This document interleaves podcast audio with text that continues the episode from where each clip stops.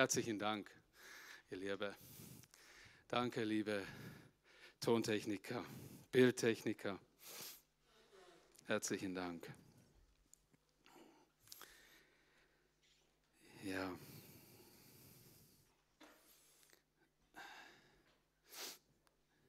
bin immer so berührt vor dem, vor dem Lied, weil, äh, weil so, viel, so viel in uns ist, das mehr mit Minderwertigkeitskomplexen zu tun hat und immer wieder sagen wird oder immer wieder meint, wenn ich eins nicht singen oder sagen darf, dass mein Leben deine Größe Gott zeigt. Wisst ihr, wenn wir das sagen, wenn wir das uns innerlich immer so sagen, dann müssen wir wirklich klar sehen, so hat sich Gott das nicht gedacht. er liebt dich. Er liebt dich in deiner ganzen Perfekt und Unperfektheit. Und wisst ihr, der Ostermorgen, der kann nicht kräftiger sein, als dass man, wenn man zum Beispiel über eine Wiese läuft und man sieht, oh, ist wieder was Neues da hervorgekommen. So ähnlich verhält sich das mit Ostern auch. Was in die Erde gelegt worden ist, unsichtbar, schwach und klein, ist plötzlich da in aller Prächtigkeit, an dem Ort, wo es halt kommt, in aller Kraft, in Schönheit, in Farbe. Und es gibt so viele Bilder, weil das ist immer auch ein Ausdruck der Größe Gottes, aber auch dieses Inhaltes, dieses Morgens. Ostern heißt die Auferstehungskraft feiern, Jesu feiern, weil Jesus hat, und das ist darum das höchste Fest der Christenheit, Jesus hat den Tod bezwungen. Er ist besiegt und all die Menschen, die im Glauben von Herzen im Vertrauen und mit ihm unterwegs sind, die sollen das wieder mal kräftig hören. Ich habe den Tod mit Christus bezwungen, besiegt. Auch wenn so viel tötelet um uns rum. Wisst ihr? Das ist die Sphäre des Irdischen, die sich oftmals so widerstreitet wir haben das Reich Gottes in uns und das halten wir oftmals so schlecht aus als Menschen, weil das Äußere so oft eine andere Sprache spricht. Und dann gehen wir in so einen Gottesdienst und dann heißt Jesus lebt, er ist auferstanden und ich lebe mit ihm. Ah, und du denkst dir, oh, ich spüre alles andere als Juhu und Leben und Kraft in meinen Gliedern. Wisst ihr, ist egal, wie du dich fühlst. Das ist Tatsache. Das ist Realität. Du hast eine ewige Hoffnung. Vielleicht kommst du besser mit deinen Sachen klar, die dir jetzt in dem Kopf rumschwirren, was morgen kommt, was das auch sein mag. Du bist in der Hand des lebendigen Gottes. Amen. Was das auch, was auch kommen mag. Wir müssen uns das immer wieder sagen. Auch Menschen, die jetzt, die jetzt ah, in Nöten sind, die, die vieles verloren haben, ihnen diese, dieses Evangelium irgendwie zu bringen, irgendwie diese Hoffnung zu bringen, in einer Sprache, die sie verstehen, auch deine Nachbarn in einer Sprache, die sie verstehen. Wisst ihr, was die schönste Sprache ist? Das ist die nonverbale Sprache. Die Ausstrahlung, die Hoffnung, die du mitbringst, ohne viele Worte vielleicht die Ausstrahlung, die Gewissheit. Und das hat Ausstrahlung. Wisst ihr, wenn etwas in uns Menschen Ausstrahlung hat, dann Gewissheit. Und äh, ich möchte das mal ganz spontan machen. Stehen wir doch auf und beten mal für all die Menschen, die diese Hoffnung nicht haben. Hä? In eurem Umfeld. Komm, wir stehen einfach mal auf und machen das. Wir machen das wenn da zwei, drei neben euch habt, nicht, dass ich wieder die ganze Zeit da bete und so. Ihr sollt beten. Betet laut miteinander, zu zweit, zu dritt und bestürmen wir den Himmel und sagen, Jesus, ich habe, ich habe ein Herz dafür, ich habe ein Verlangen dafür, dass die Menschen um mich herum, dass sie den Auferstandenen erleben. Gib mir oder lass es mich sehen, dass ich diese Ausstrahlung habe, mit diesem Auferstandenen unterwegs zu sein und so weiter. Beten wir für unsere, haben wir eine Zeit des Gebets.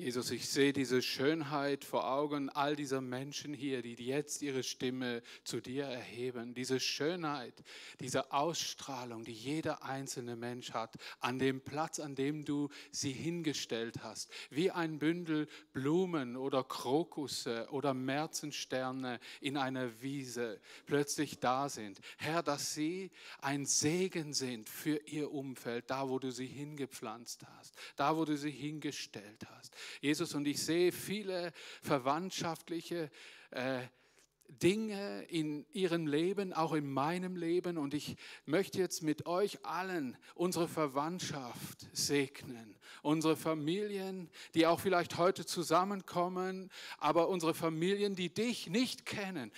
Familienmitglieder, Brüder, Schwestern, Tanten, Onkels, Großmütter, Väter, Urgroßväter, Urgroßmütter, sämtliche Verwandten. Herr, sie sollen gesegnet sein. Sie sollen diese Kraft der Auferstehung erfahren. Herr, wir bitten für sie, solange ein Mensch atmet, solange der Mensch lebt, solange du noch nicht wiedergekommen bist, ist Gnadenzeit, ist eine Zeit der Gnade, ist eine Zeit der Kraft, der Auferstehungskraft für jeden Menschen, jeder für jeden.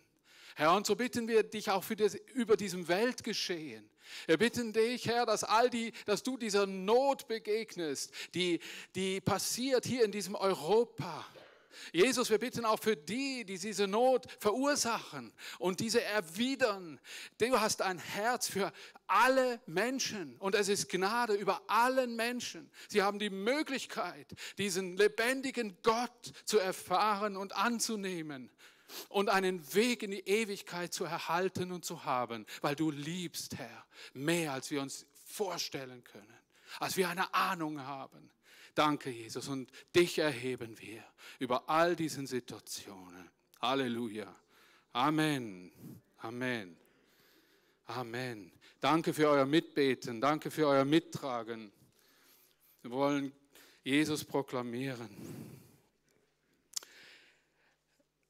Ich habe zu diesem Thema Ostern einmal eine Zusammenfassung gemacht und die möchte ich nur noch kurz erwähnen. Wer Interesse hat über all diesen Themen, die rund um Ostern so sich zusammengeleppert haben, sagen wir in Deutschland, äh, da ist eine kleine Zusammenfassung vor all diesen Bräuchen auch, wie die entstanden sind. Und es gibt viele sinnige und viele unsinnige Inhalte, die da hinein interpretiert wurden in jeder Art von Feiertagen. Und hier ist mal eine Auswahl der wichtigsten. Und Wer sich damit befassen möchte, hinten im Ständer, aber auch digital auf unserer Website ist das erhältlich per PDF. Die könnt ihr euch runterladen. Infos und Hintergründe zu Ostern.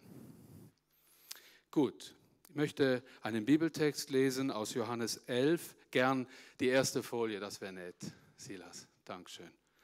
Äh, aus Johannes 11, Vers 25. Es steht, 11, Vers 17 bis 27 lese ich. Johannes Evangelium. Als Jesus nach Bethanien kam, lag Lazarus schon vier Tage im Grab. Das Dorf war keine drei Kilometer von Jerusalem entfernt und viele Leute aus der Stadt hatten Martha und Maria aufgesucht, um sie zu trösten. Als Martha hörte, dass Jesus kam, ging sie ihm entgegen vor das Dorf, aber Maria blieb im Haus. Martha sagte zu Jesus, Herr, wenn du hier gewesen wärst, hätte mein Bruder nicht sterben müssen. Aber ich weiß, dass Gott dir auch jetzt keine Bitte abschlägt.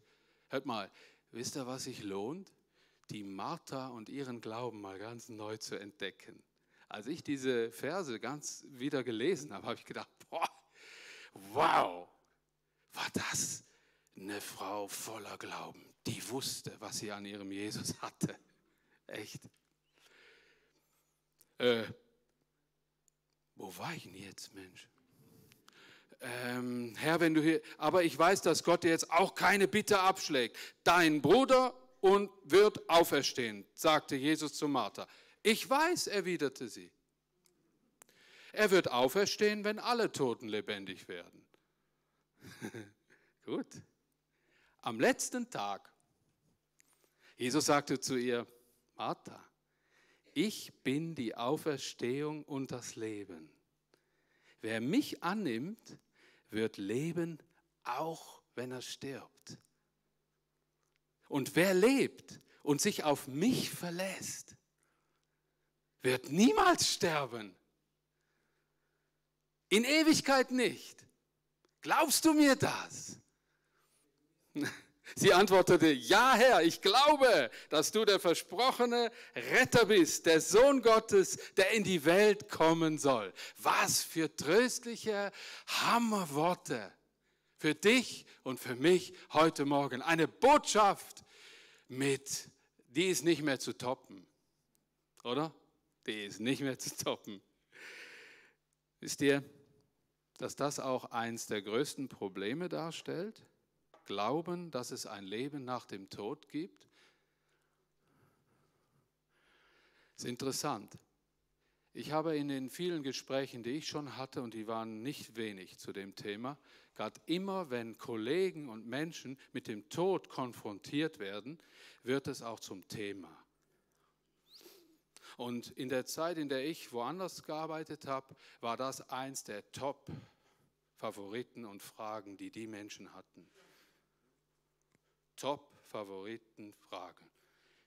Stimmt das wirklich, was ihr Christen so sagt, dass es ein Leben nach dem Tod gibt? Stehst du da, gell? in deiner Arbeitshose,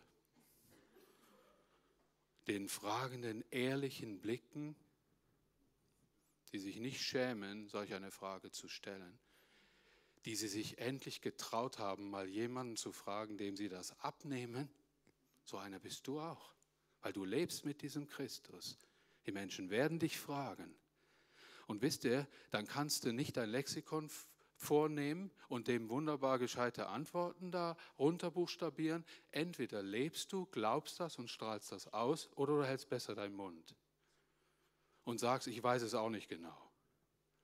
Wisst ihr, wofür Ostern auch noch so ganz stark ist? Dieser auferstandene Jesus in uns, der ist das Zeugnis, das lebendige Zeugnis. Ja, es gibt ein Leben nach dem Tod. Und ich werde mit ihm auferstehen. Und vielleicht erinnerst du dich dann an Johannes 11, wo Jesus dieser Martha sagt, wer lebt und wer sich auf mich verlässt, wird niemals sterben. Ja, Dani, ich sterb doch.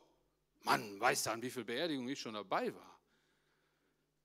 Und dann bei den jüngeren Leuten, ich habe eher sowas erlebt, die waren noch auf keiner Beerdigung. Und dann sagen sie zu, haben sie zu mir gesagt, aber ich muss jetzt an eine. Ist das nicht furchtbar bedrückend? Dann habe ich meistens gesagt, es ist immer dann bedrückend, wenn es keine Botschaft gibt, die aussagt, dass es etwas danach gibt.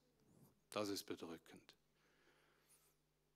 Und ich kann dir einfach nur sagen, dieser Glaube an Jesus Christus, der bringt etwas mit sich, das dann eben mit der Ewigkeit, dem Leben nach dem Tod zu tun hat. Diese Hoffnung trage ich in mir. Wisst ihr, wie schnell die Leute sagen, das will ich auch? Und dann fragst du dich, ja, wo ist jetzt mein Prediger und Pastor, den der irgendwie zum Glauben führen kann? Hört mal, so kompliziert ist das nicht. Wisst ihr, was man immer machen kann? Man kann immer fragen, darf ich für dich beten? Das kann man immer. Es kommt mir einfach so ganz spontan in den Sinn, weil ich habe das so oft erlebt. Ich habe mit jemandem geweint, der um seinen Onkel, der im Sterben lag, weil er Krebs hatte in Jugoslawien, zusammen geweint an der Maschine. Und mein Chef hat uns aus Respekt in Ruhe gelassen. Hat eine, aber ein gutes Verhältnis zum Chef, gell? Wenn du immer Ärger machst im Betrieb, musst du so Zeug nicht bieten, ey, dann kriegst du Ärger. Da kannst du nicht da zehn Minuten beten oder so. Aber äh, wisst ihr, wisst ihr, was ich so als speziell, als Christ daran so speziell empfunden habe, dass das keinen Stress in mir ausgelöst hat. Ich konnte einfach wieder weiterarbeiten und hatte nicht immer diesen christlichen Stress drin. Oh, jetzt, jetzt muss ich doch, was muss ich denn jetzt machen? Wisst ihr, wer ein göttliches Wunder im Herzen eines Menschen vollbringt? Nicht du. Jesus. Überlass ihm doch alles. Überlass ihm das. Aber sei einfach du. und sei ein Mitmensch, der mitfühlt, der die Not auch bemerkt. Und trau dich, trau dich, muss keine Angst haben. Die Auferstehungskraft ist etwas in uns, die hat was mit Echtheit zu tun, mit Wissen, was Jesus für Macht hat und wissen, wie unfähig du dazu bist und abhängig bist von der Macht Jesu. Ich finde, dieses Wort, glaubst du das, war hier der Schlüssel. Ich habe euch eine kleine Geschichte mitgebracht. Äh, die haben wir schon ein, zweimal erzählt. Ich hoffe, niemand ist gelangweilt, aber die, die berührt mich immer wieder so stark, weil die das so gut ausdrückt und so biologisch nah ist. Äh, und die möchte ich euch vorlesen. Ein Leben nach der Geburt? Fragezeichen. Ein ungeborenes Zwillingspärchen unterhält sich im Bauch der Mutter. Ist frei erfunden, ne? Logisch. Sag mal, glaubst du eigentlich an ein Leben nach der Geburt? fragt der eine Zwilling. Ja, auf jeden Fall. Hier drinnen wachsen wir, wir werden stark für das, was draußen kommen wird, meint darauf der andere. Ich glaube, das ist Blödsinn, entgegnet, entgegnet der Erste. Es kann kein Leben nach der Geburt geben. Wie soll das denn bitte schön aussehen? Keine Ahnung, aber es wird vielleicht heller sein als hier. Wir werden rumlaufen und mit dem Mund essen, meint der Zweite. Mit dem Mund essen, so ein Blödsinn. Eine verrückte Idee. Es gibt doch die Nabelschnur. Und wir, äh, oder, äh, und wir, Mann, Willst du rumlaufen an der Nabelschnur? Die ist viel zu kurz. Doch das geht. Eben nur anders. Keine Ahnung, meint der Zweite. Also hör mal. Es ist doch niemand nach der Geburt wieder zurückgekommen. Mit der Geburt ist unser Leben zu Ende, aus und vorbei. Nein, nein, ich kann es nicht beweisen, aber wir werden unsere Mutter sehen. Sie wird für uns sorgen, das glaube ich, das weiß ich. Mutter? Du glaubst doch nicht an eine Mutter. Wo ist denn die, bitte schön? Ja, na hier, überall um uns herum. Wir sind in ihr, wir leben in ihr und durch sie. Ohne sie wären wir gar nicht da. So ein Quatsch. Hab von einer Mutter noch nichts bemerkt, also gibt sie sie auch nicht. Ja, jetzt hör doch mal, sei mal ganz still. Kannst du sie singen hören? Oder spürst du nicht, wie sie manchmal unsere Welt streichelt? Uh, so schön. ich kann mich da so gut reinversetzen. Also ich probiere es, aber mich fasziniert das glaubende Zwillingsbaby. Äh, Hörst du sie, spürst du sie? Wisst ihr, was ich glaube? Gott ist uns exakt gleich nah.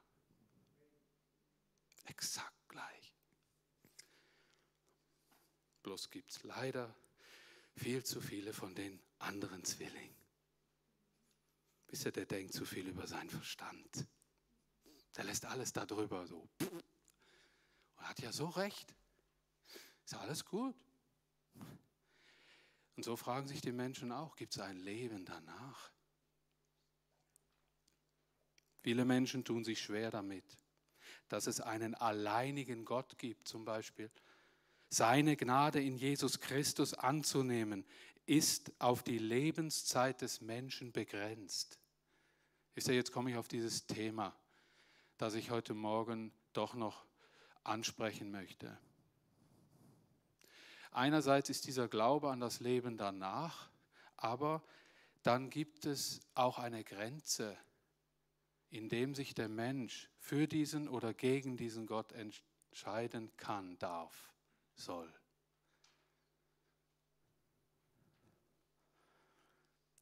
Nämlich, sie ist auf die Lebenszeit des Menschen begrenzt. Danach folgt die Ewigkeit. Entweder eine ewige Verdammnis oder ein ewiges Leben bei Gott im Himmelreich. Das ist schwer für viele zu glauben. Befolgen wir doch den Rat des Zwillings. Sei doch einmal ganz still und spüre Gottes Gegenwart.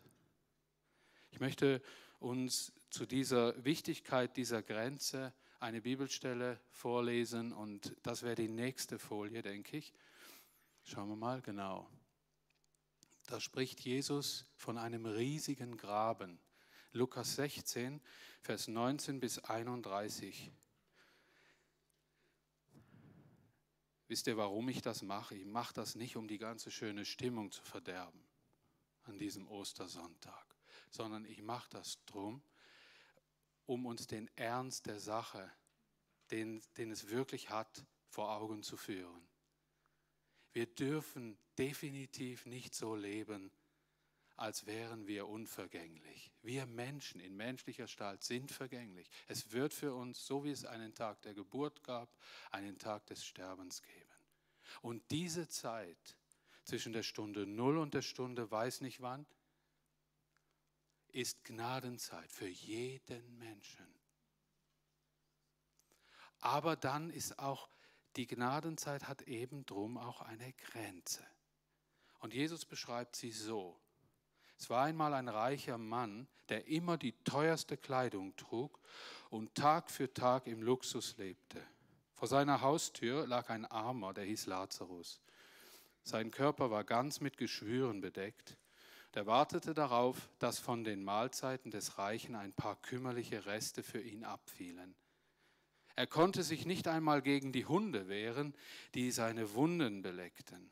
Der Arme verstarb und die Engel trugen ihn an den Ort, wo das ewige Freudenmahl gefeiert wird.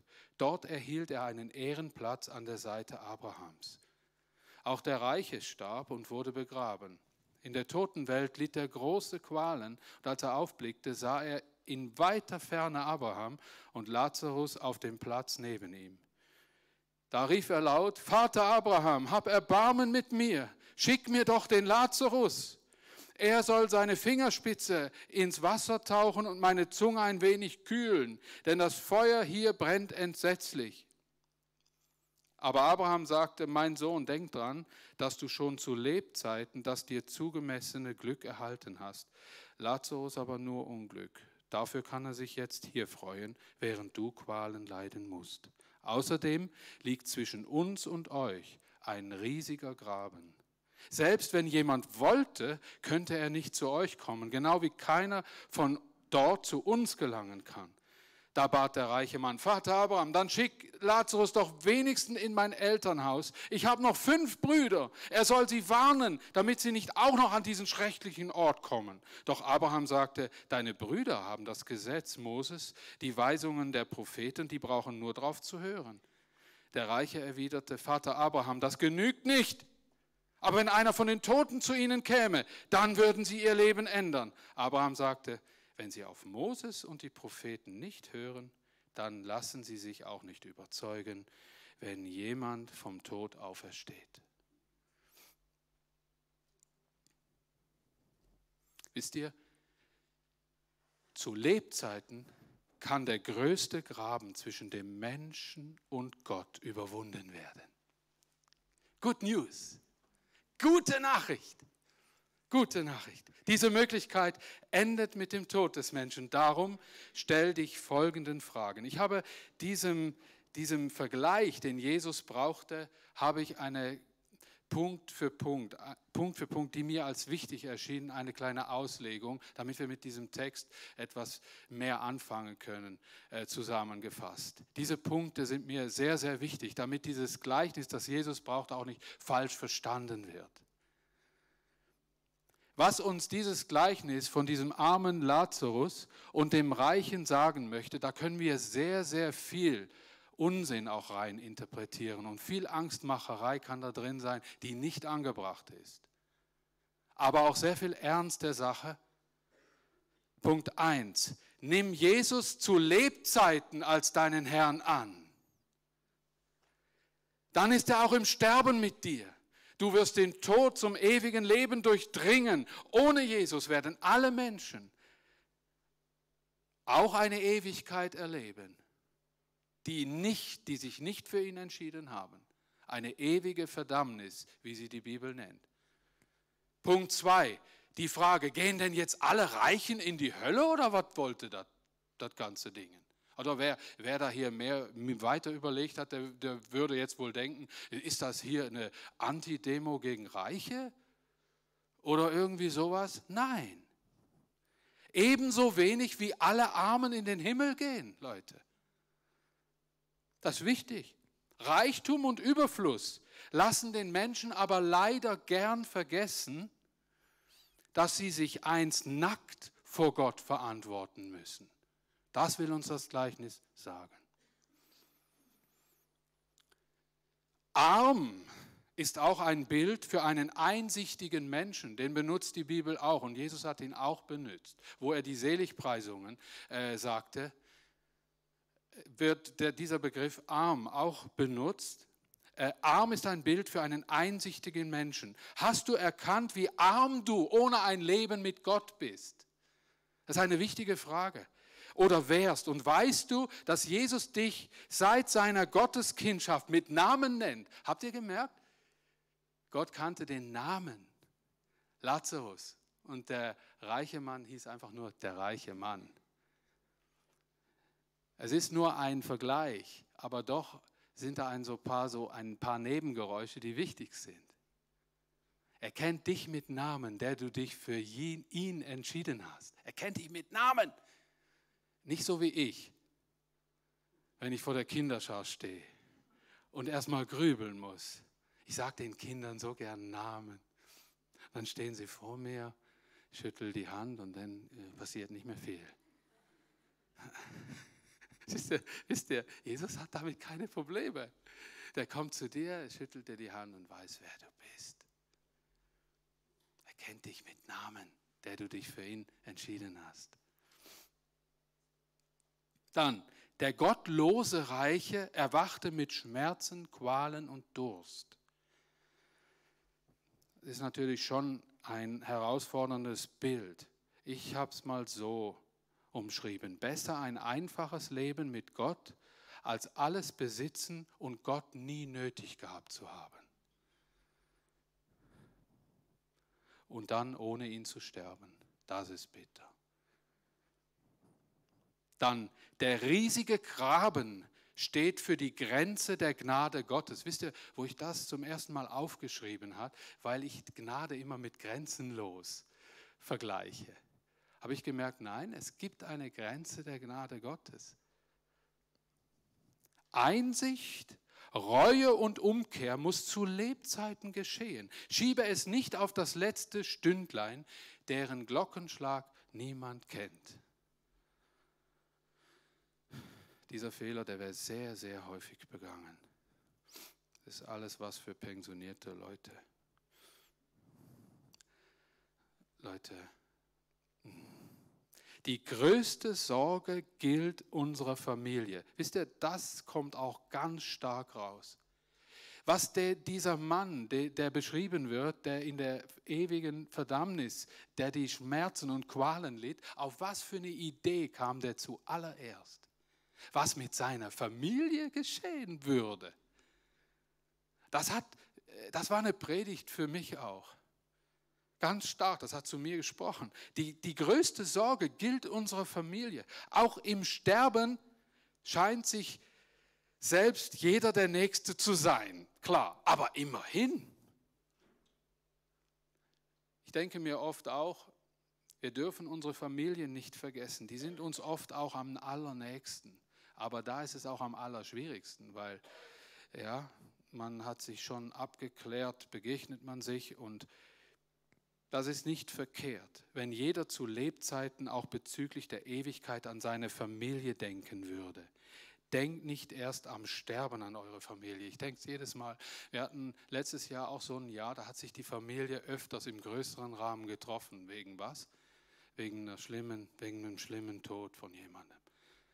Dann haben wir uns wieder gesehen und dann denke ich mir schon auch, wie viel wie viel Zeit verbringe ich vor Gott mit meinem Herzen für meine Familie.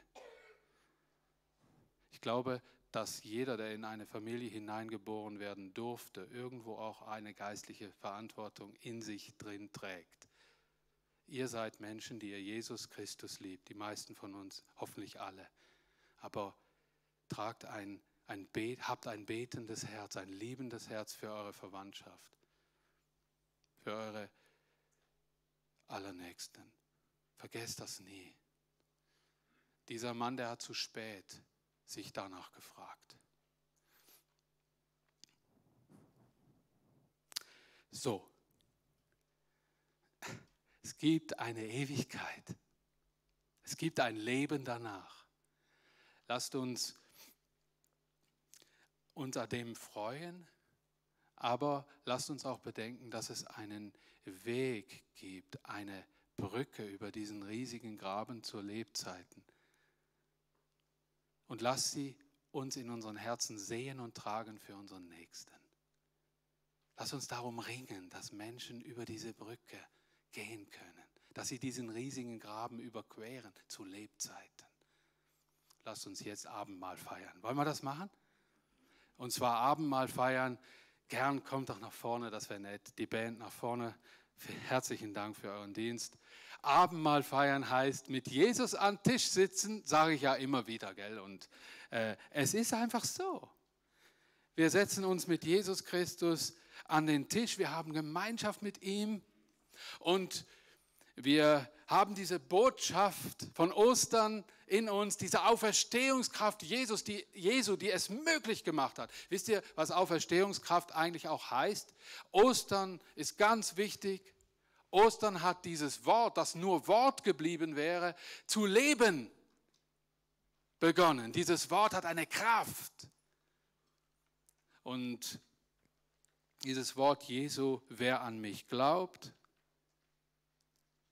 der wird die Ewigkeit sehen. Wer sich zu mir bekennt, mit dem werde ich in der Ewigkeit Gemeinschaft haben. Dieses Wort hat Kraft, weil er hat den Tod überwunden als Sohn Gottes. Er hat diesen Weg, den wir gehen müssten, selbst, ist er selbst gegangen. Ich wäre froh, wenn all die, die ich angefragt habe, kommt doch bitte nach vorne, die ihr mir helft und auch die, die dann links und rechts und in der Mitte helfen. Das wäre schön, wenn ihr parat wärt.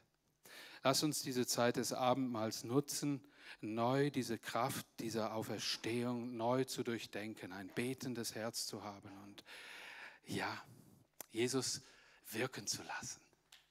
Okay? Seid offen dafür und wie wir es schon oftmals betont haben, seid auch offen, Hilfe anzunehmen. Gebetshilfe.